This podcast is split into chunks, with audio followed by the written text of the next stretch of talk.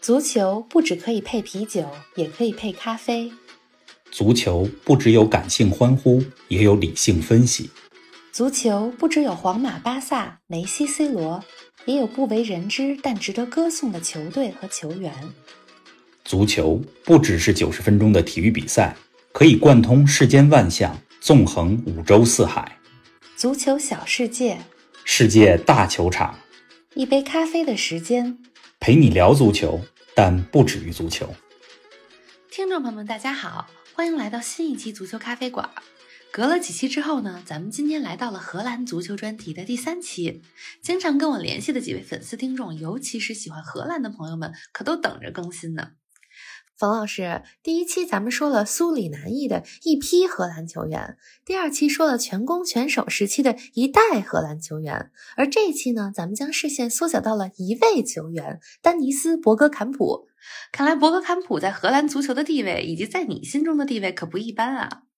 是的，啊、我们这代球迷呢，错过了马拉多纳、贝利、克鲁伊夫这些人踢球的时候，但是特别庆幸的是，没有错过博格坎普。啊，荷兰节目说第一期的时候，我嗯跟大家说过一句话，我说荷兰足球既不属于胜利，也不属于失败，只属于美丽。是那的，如果有一位球员能够代表荷兰足球的美丽呢，那我觉得这个人一定就是丹尼斯·伯格坎普。呃，最近我也一直在想，有没有一个球员能够和博格坎普来类比？嗯但是想来想去啊，我觉得博格坎普是特别独特的一个球员。啊，呃，他诠释了就是足球这个运动为什么是源于游戏，止于艺术的。嗯呃，我记得很多年前就看到过一句台词儿，就说足球是源于游戏，止于艺术。那博坎普嗯就诠释了这句话。呃，博坎普嗯他没有获得过欧冠、世界杯、欧洲杯这样的大赛冠军。你像嗯一九八八年荷兰国家队夺得欧洲杯冠军的时候啊，那时候博坎普还小，太小了，还嗯，没进荷兰国家队。是的，呃，九五年阿贾克斯作为荷兰的球队夺得过欧冠，但是那个时候博坎普已经离开了荷兰，啊，开又始不效在力了，意大利和英格兰的联赛。嗯一九九八年，那时候的荷兰队，呃，才华横溢，嗯但是特别遗憾的是，世界杯的半决赛点球输给了巴西。嗯，所以这几个夺冠和有可能夺冠的呃时间点，博坎普都错过了冠全军都不在啊、或者说就没在那个队里。嗯对，所以博坎普他不像梅西、C 罗、贝利、马拉多纳这些球员夺得过很多的冠军，啊、但是他作为一个没有夺得过欧洲杯、世界杯这些大赛冠军的球员，他在世界足坛的影响力却丝毫不亚于刚才说到的这些球星们。嗯，哎，冯老师，跟你说了这么多期节目了，听你说了很多曾经和现在的球员，嗯我觉得从你刚才说这句话能感觉到啊，你对博格坎普的评价那是相当的高啊，他应该是你最喜欢的球员之一了吧？啊，那必须是啊，嗯， 而且不光是我喜欢博坎普啊，中国有一代球迷，我觉得都被博坎普的踢球的风格俘获了内心。没错儿，呃，博坎普，呃，咱们说一个球员和各界的人士都是这样的，就是他在这个领域的地位可以用他的雕像来说明。嗯，呃，你看一个球员有没有名儿，对吧？看他退役以后，呃，在哪儿给他立了这个碑，嗯立了雕像，就嗯能看出来。嗯，据说呀，在荷兰足协的呃总部所在地怎么样啊呢？有十一个雕像。嗯呃，这十一个雕像呢，是荷兰足球二十世纪最伟大的呃球员们十一个人，这里边就包括啊，了那肯定得有他，博格坎普。嗯对，呃，博格坎普是的雕像是跟谁放在一块儿呢？嗯要包括了克鲁伊夫，嗯包括了荷兰的三剑客、啊，范巴斯滕、古利特、哦里他耶们卡尔齐名德，啊所以呃，对，是齐名的。另外呢，呃，说到博格坎普，就必须说到英超的阿森纳，嗯，因为博格坎普，呃，最美好的俱乐部生涯的时光啊、奉献给了呃伦敦的球队阿森纳。啊是在那，在阿森纳新的球场，呃，二零零六年落成的新的球场，球场球场嗯啊外面，呃，到现在为止一共立了五个雕像，嗯其中一个雕像就是博格坎普啊、嗯另外几个人呢是亨利、亚当斯，还有阿森纳的呃在三十年代的一个功臣啊、查普曼。呃，还有一另外一个人叫弗莱尔，弗莱尔嗯这个人，啊、他作为阿森纳的长期以来都是阿森纳的执行总监啊，啊他在阿森纳工作了将近有啊六七十年的时间，这么久所以博坎普是和这些人的雕像放在一起的。嗯啊对，说到博格坎普的踢球风格啊，我在这期节目之前专门又看了看他的进球集锦。嗯，虽然我看的球赛呢，跟冯老师跟你肯定不是一个数量级的，但我觉得他的踢球风格，要是找几个词儿来形容的话，我能想到的就是写意，而且特别的举重若轻，四两拨千斤，简直是大师级的表演。嗯冯老师，在你记忆中印象最深刻的博格坎普的镜头有哪些呢？我对博坎普印象比较深刻的是两个进球吧。嗯，哪两个？呃，第一个进球是一九九八年世界杯 四分之一决赛，那个球好像之前的节目里也跟大家讲过。是的，荷兰对阿根廷啊、那场比赛呢是在马赛举行的啊，全场比分啊、一直是一比一，保持到了快九十分钟的时候，嗯呃，应该是在下半场第四十四分钟，就是全场的第八十九分钟，嗯啊，博格坎普打入了一粒非常经典的进球，嗯，这个球也被评为世界杯历史上最经典、最漂亮的进球之一。来给我们啊说我来说给大家描述一下那个进球的过程。好啊，那个球呢是当时荷兰队后场啊、弗兰克德波尔一个长传，嗯找到了禁区右侧的博格坎普，嗯那个球从高空落下，然后呢博格坎普非常漂亮的把球给卸了下来，啊，而且呃连贯的一个动作扣过了阿根廷的后卫阿亚拉，呃嗯右脚打进了这个球门的，如果没有记错的话，应该是球门的左上角。呃，阿根廷的门将罗阿没有办法。呃，那场比赛也充满了非常多的戏剧性，嗯比如说奥特加， 这是被称为小毛驴的一个阿根廷的球员，他因为顶撞呃啊荷兰的门将范德萨，当然嗯范德萨那动作有点夸张，所以嗯奥特加被红牌罚下。啊，嗯，当然在博坎普打入那粒经典进球之前，呃，荷兰队在上半场的第一个进球，克鲁伊维特打进的，但也是由博坎普助攻的。那那场二比一的比赛，呃，我觉得被人们无数次的提起，也是因为博坎普在中场前绝杀阿根廷的那粒进球。咱们来听一下当时那场比赛的解说，再来感受一下。好啊，听你描述都能感受到这个画面啊，他想象到他踢进这个球时候优美的样子。博格坎普机会，球进了，四十四分二十七秒，博格坎普。全场比赛，阿根廷队的后卫就给了他这样一个机会，他就把球打进了。确实是球星。第二个进球是他在英超留下的，这是二零零二年三月份，当时阿森纳客场对纽卡斯尔联，嗯，呃，博格坎普进了一个非常 漂亮、神奇的进球。又是这样的球。啊，我再给大家来描述一下。好啊，呃，当时是阿森纳的中场皮雷斯，嗯法国中场皮雷斯啊，一脚直传找到了禁区边上的博坎普。嗯，啊，博坎普是背对着球门，哦，呃他用脚，人家是脚跟儿还是脚外脚背的那个部位，嗯呃蹭了一下球，然后这个球就弹起来，嗯形成了一个人球分过的效果啊，啊，球从纽卡斯尔联队后卫的一侧过去，博坎普从这个后卫的身子的另外一侧转过去，啊，之后博坎普把这个球啊、非常漂亮的打进。啊，那真的是神奇。那个球在二零一七年的时候、嗯也被评为，因为英超是一九九二年创立的嘛嗯，二零一七年正好是英超成立二十五年的时候，嗯呃，那这个球也被评为英超二十五年来最漂亮的进球。啊，值得人回味。尤其刚才我跟大家讲到这两个球的第二个进球嗯啊，让我想到了博坎普在接受采访的时候，他就说：“他说，呃，有人家问他说你这球感怎么这么好啊嗯，是？”啊，呃，他就说：“他说小时候的时候，在阿姆斯特丹的家门口，他经常对着墙踢球，哎，用球来敲墙的这块砖、嗯啊那块砖，然后判断这个球不同的力量打到不同的砖上，它弹回来以后是怎么样一种感觉。呃，我啊听了他这个描述以后，觉得非常有画面感，所以是也啊不难想象他成名了以后，这个脚下的球感，就第一下触球的球感，那简直太好了。对呀、凡事其实到这个程度，真的都讲究一个感觉，感觉到位了，这是怎么踢怎么是嗯有。嗯，哎，这两个进球，一个它是代表荷兰国家队打进的，另外一个呢是代表阿森纳打进嗯的。所以可以说，大多数和我一样的球迷对博格坎普的印象，也是来自于身披橙色战袍代表荷兰队出场，以及身披红白战袍代表阿森纳出场。哎，那除了阿森纳以外，嗯他还效力过其他的球队吗？嗯、我带着大家简单回顾一下博坎普的职业生涯。好啊，博坎普是荷兰人，在阿姆斯特丹长大。嗯嗯，十一岁的时候就进入到了阿贾克斯的青训，嗯，啊、在阿贾克斯效力了呃七个赛季左右吧，然后他呢就在一九九三年的时候去了意大利，啊，在意大利联赛效力了两年，效力的是国际米兰。嗯呃，一九九五年他来到了阿森纳，嗯呃，从此就开始和阿森纳一起创造了非常多的辉煌，而且那个时候的阿森纳是温格时期的阿森纳啊、之前也跟大家汇报过，我刚刚读完了温格的自传，啊，是的，是的，那我的红白岁月啊，温格的自传里边也讲到了博坎普。嗯那从一九九五年到二零零六年这十一年啊，嗯博坎普他代表阿森纳一共踢了四百多场比赛，嗯呃，进了一百二十个进球。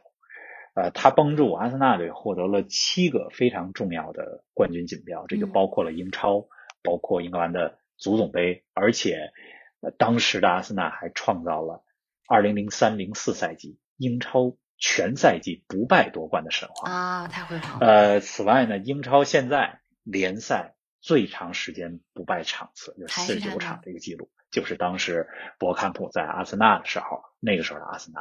呃创造的。嗯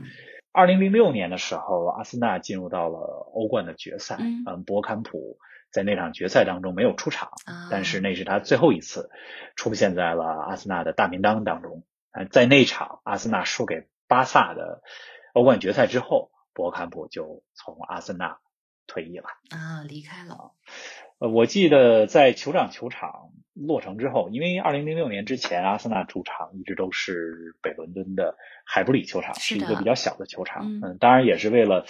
呃，俱乐部总要发展走向全球嘛，那也要满足更多的球迷能够容纳他们来看球，所以在没二错零零六年的时候就搬到了酋长球场。嗯搬到酋长球场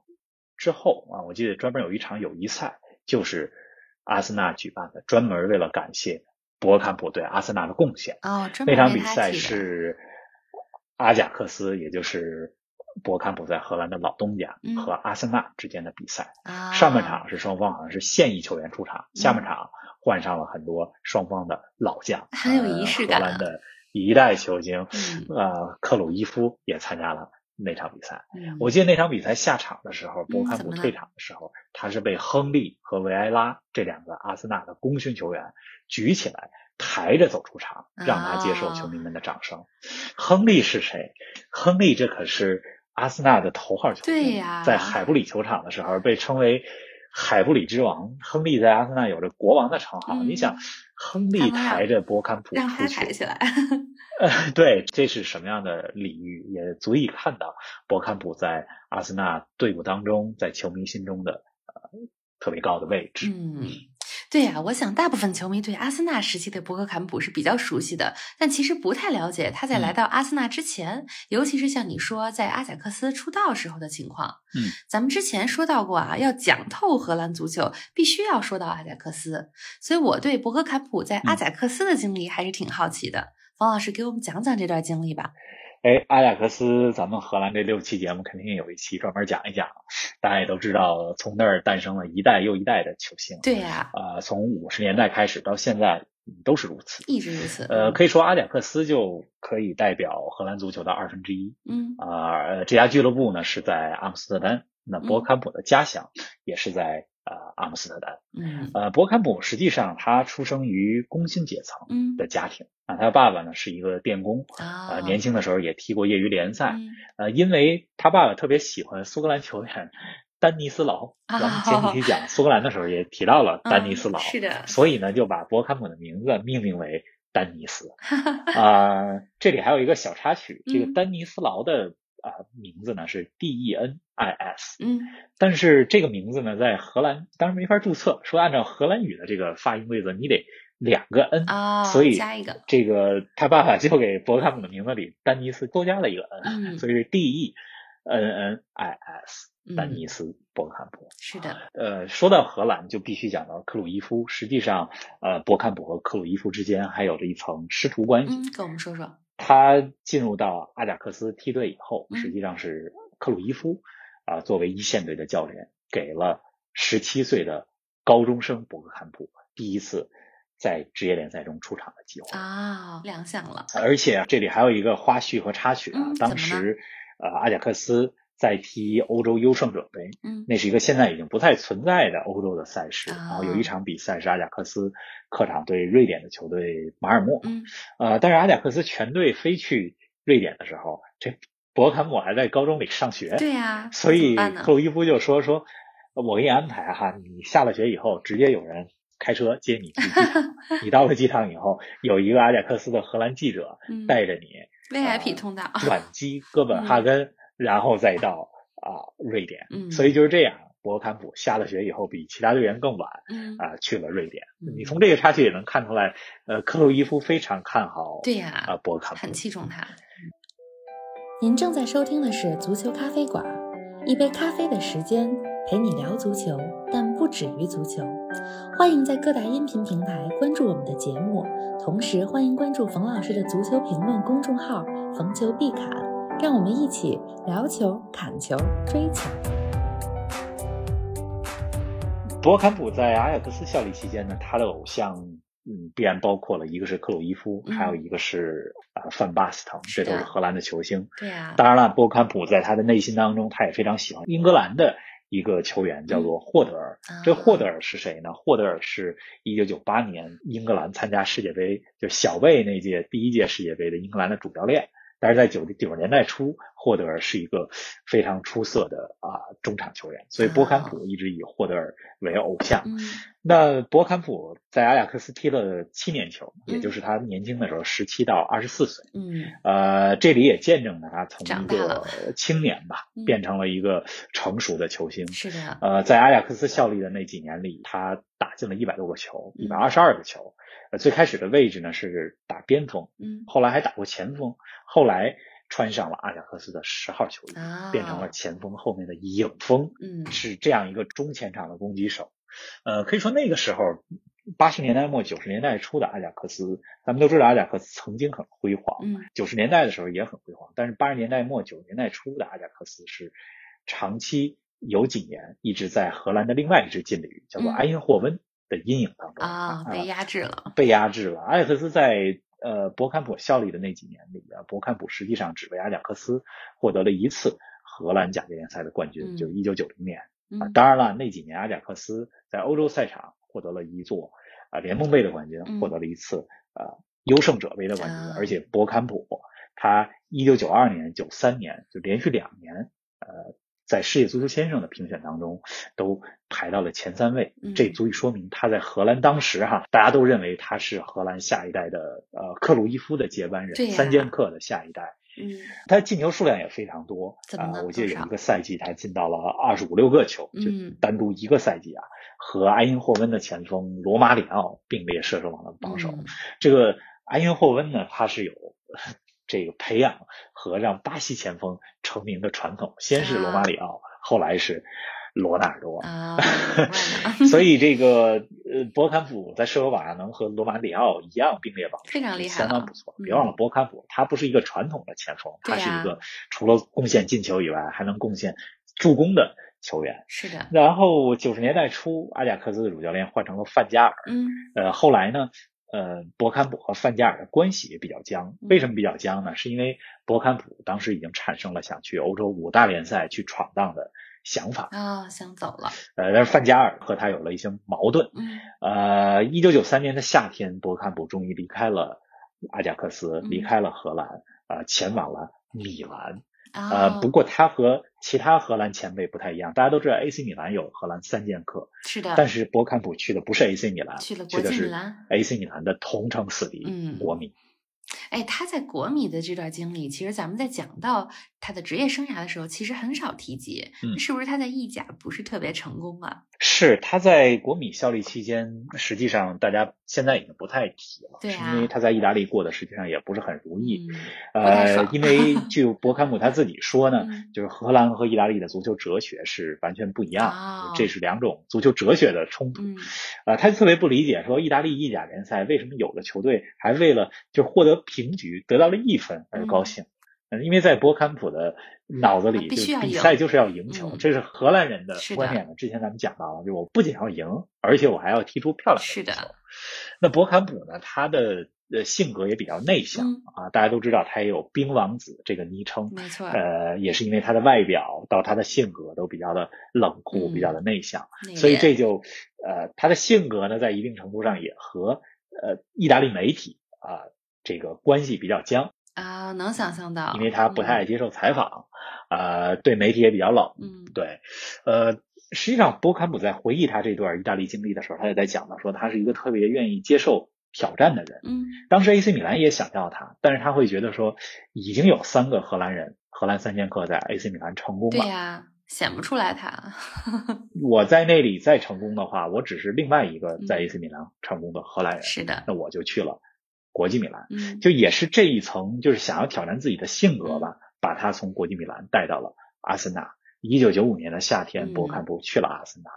啊，那个时候的阿森纳还不是大家后来所熟悉的英超两强之一的阿嗯森纳那。时候还一般，呃，是不在是英，国有一种说法，嗯，非常一般，嗯嗯、叫做 boring Arsenal，就是 阿阿森纳踢的无球聊在九十年代是平踢得非常的无聊，嗯对，而且非常平庸的一、嗯一个球队。但是博坎姆就是说，我想去哪里啊？我想去改变阿森纳，嗯呃，所以一九九五年的夏天，他就去了伦敦效力阿森纳，一段传奇就从命运的指使，一九九五年的夏天就开始了。嗯对，哎，他在阿森纳一共效力了十一年啊！我记得你之前说过，嗯像二十多年前的英超和现在非常不一样，现在的英超已经非常国际化了，可是九十年代的英超还是主要是来自英伦三岛的球员和教练。嗯那外来的球员到了英格兰之后，肯定得适应一下英国的足球风格。对，冯老师，哦啊那博格坎普在英超的这十一年里，他是怎么适应英格兰足球的呢？以及后来又如何在英超留下了深深的印记呢？跟我们说说。呃，足球这项运动，咱们之前说英剧，然后包括就是大家嗯对看英语里边怎么说足球，经常管足球叫做 the English game，是的就是英国游戏。嗯呃，英国人现在还管足球叫做 the English game，嗯但是正是博坎普的到来啊、包括阿森纳这支球队，嗯我觉得在一定程度上，从九十年代的中期，嗯改变了很多英国的球迷对这项运动的理解，啊就让很多英国人都赞叹说，原来足球还可以这么踢。嗯那博坎普呢，他的这种啊、呃优雅的足球的风格，然后给英超英格兰足坛注入的这股新的方式、新的一股风清格，流啊呃嗯，也在英超可以说就像你说的是一股清流。嗯那他呃也是入选英超名人堂的第一位荷兰人。啊呃，可以说博坎普和温格执教的那支阿森纳，呃，就是在英超全面国际化之前，第一个给英格兰的足坛带来欧洲大陆足球风格。欧洲大陆咱们指的是把法国、荷兰这些地方嗯带去这些地方风格的呃第一批人。嗯呃，博坎普到了阿森纳之后，实际上像你刚才说的，他有一个适应的过程。是啊呃阿森纳买他的时候，呃创了球队的转会记录，七百五十万英镑。嗯当然，现在七百五十万英镑，现在看来不算什么了。嗯那个就时候贝很尔高不到了三个月的工资就是七百五十万英对镑，那时候很高了。然后还他前几场比赛表现并不是特别好，嗯呃，尤其身体对抗方面，嗯呃，不如、呃拼不过英格兰的后是卫。啊很多阿森纳的球迷和媒体也说说，哟，咱们这七百五十万英镑浪费了，打以水为漂了。亏了但是没过几场之后嗯，博坎普就用啊出色的表现、优雅的踢球的风格，征服了海布里的球迷们。嗯一九九六年，温格成为了阿森纳的主教练。嗯他成为主教练之后，更是激活了博坎普啊，因为温格和博坎普他们对于足球的理解，对于攻势足球的这种推崇，呃，嗯是非常一致的。嗯理念相近了九七九八赛季是一个呃非常有转折点的赛季，因为那个赛季博坎普帮助阿森纳获得了英超的双冠马，啊呃，他也获得了九七九八赛季的英超最佳球员。嗯啊、别忘了，在九七九八年之前的九十年代，嗯怎么阿了森纳是一个就是他能够进入欧洲联盟杯，呃获得联赛第五、第六，进入欧洲联就盟算不错了嗯杯都会感到非常高兴的一支球队。而九七九八年，他推翻了曼联的统治，对英嗯超的崛统起治了 获得了英超和足总杯的双冠王。嗯呃，博坎普在九七九八赛季呃各项赛事打进了二十二个进球嗯啊、而且他的射门成功率超过了百分之五十啊，这是一这么个非厉害常惊人的数字。对啊呀对，在那个赛季之后吧，啊、他效力阿森纳的这十一年里边，我觉得还有几年值得说，哪个呢一个是二零零零零一赛季嗯，阿森纳也获得了双冠王，嗯另外一个就是二零零三零四赛季，阿森纳不败夺冠的那个赛季。啊应该说，在英超夺冠是一件很难的事情。是的，呃，在英超能够一个赛季三十八场比赛不败夺冠，这是一个看起来没有人能够完成的任务。但是温格、博坎普和那支阿森纳获得了英超的冠军。二零零三零四赛季，呃，英文里边有一种说法，嗯把那个赛季的阿森纳叫做 The Invincibles，就是啊不可战胜的球队。嗯，不可战胜的赛季。值得人们永远记住。对，我觉得博坎普呃抛开这些成绩，他给英超带来的啊、嗯、是优雅。给人印象最深刻的是他的第一脚触球，嗯，他的第一脚触球，世界足坛无人能及。嗯，啊、嗯，每次看到他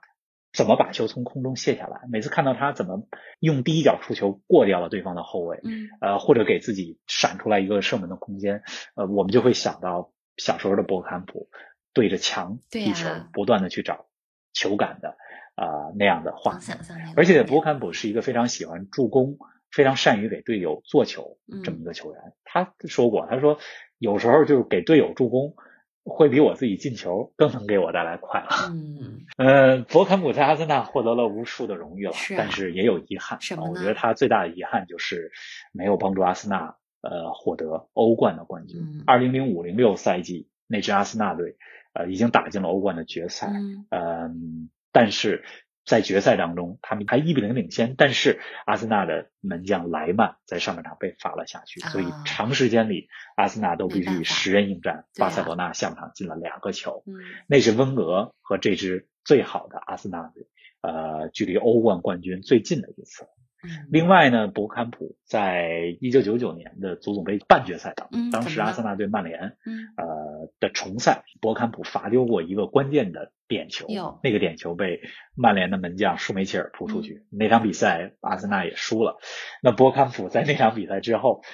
就像受了伤一样，啊、就是再也不罚点球，一下被打击了。 哎，说到这个博坎普，你说他不主罚点球，让我想到另外一个事儿啊，就我听说他也从来不坐飞机，有。有点恐飞症是不是？嗯有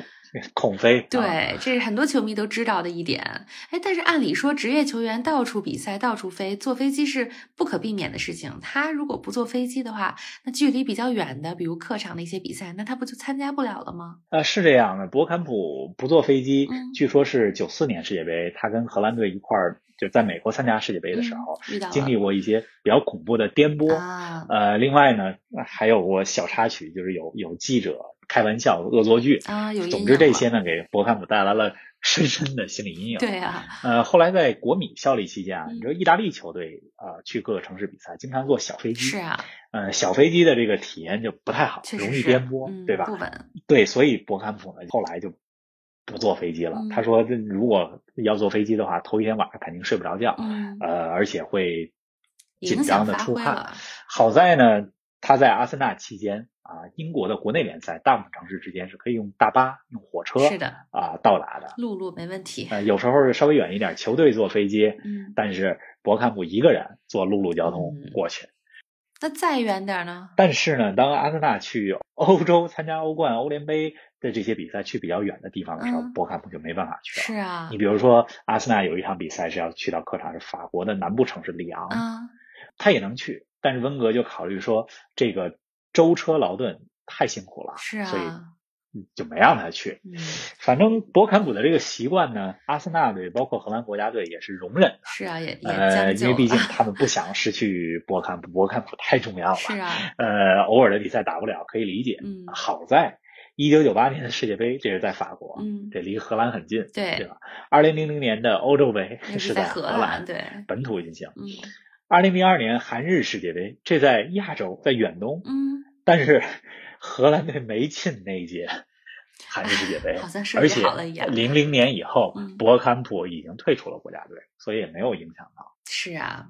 哎，咱们聊了这么多，节目又快到尾声了。冯老师，我还想问问你啊，你说现在目前的现役球员当中，有没有哪位球员的踢球风格会让你觉得，哎，有点像博格坎普，或者说还有可能成为他的接班人？哎，我其实也想问你说的这个问题，嗯但是啊、很遗憾，我没有找到和博坎普完全同一个类型啊或者没有同一答个案级别的球员。嗯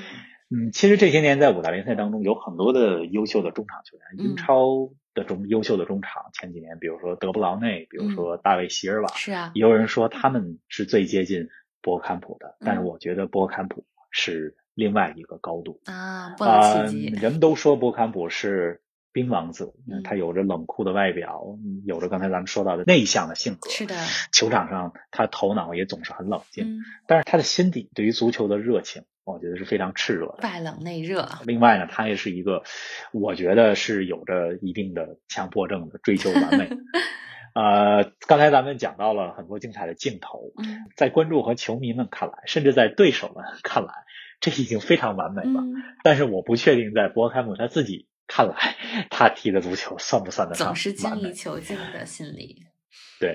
博坎普在退役之后吧，他也短暂做过教练，嗯包括执教阿贾克斯的梯队，嗯呃，也担任过短暂吧，担任过阿贾克斯一线队的助理教练，嗯但是呢，没有担任过呃一线队的主教练。啊，呃，博坎普退役之后，他也曾经表示过是说，不是也不太自己想对于当当教练啊哈、嗯哎，不那么热衷。嗯啊你想这个追求完美嘛？呃，自己踢球的时候还能稍微控制住，对吧？对啊毕竟别人有的我话做主，更球在我难脚了里，这当教练更着急，这嗯这性格不行。嗯 所以不知道他以后会不会当教练啊？嗯也有传闻说法说有一天可能阿森纳想给他请回去当教练，嗯但是不知道，咱们看。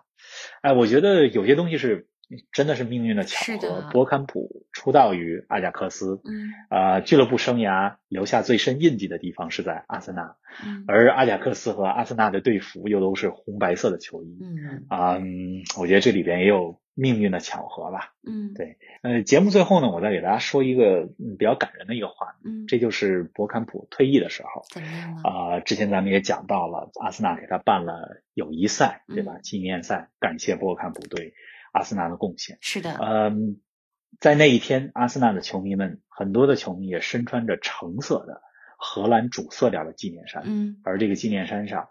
啊印着 DB 十、啊， DB 一零，这什么意思呢？丹尼丹尼斯斯波坎普、嗯啊，英文的简写就是 DB，对吧？D 是丹尼斯，B 是波坎普，嗯十是他一直穿的号码。嗯呃，所以说博坎普是独特的。呃，如果一个人能够代表荷兰足球的美丽的话，呃，这个人一定就是丹尼斯博坎普。嗯，是的，冯老师和你聊完这期节目，我觉得这是一期特别美的节目，我自己听起来也是这样，因为脑海里有几个画面，有红白色的球衣，有橙色的球衣，然后还有博格坎姆踢球时候优美的样子。谢谢冯老师带我们一起回味了一代冰王子博格坎普，那么也期待着下一期咱们荷兰的节目给大家带来一个新的主题，咱们下期节目不见不散。不见不散。同时推荐朋友们，呃，有机会的话，看一看博坎普进球的集锦。是的，可以回顾一下。他进的那些球，放在任何的一个时间都不过时。下期见。下期见。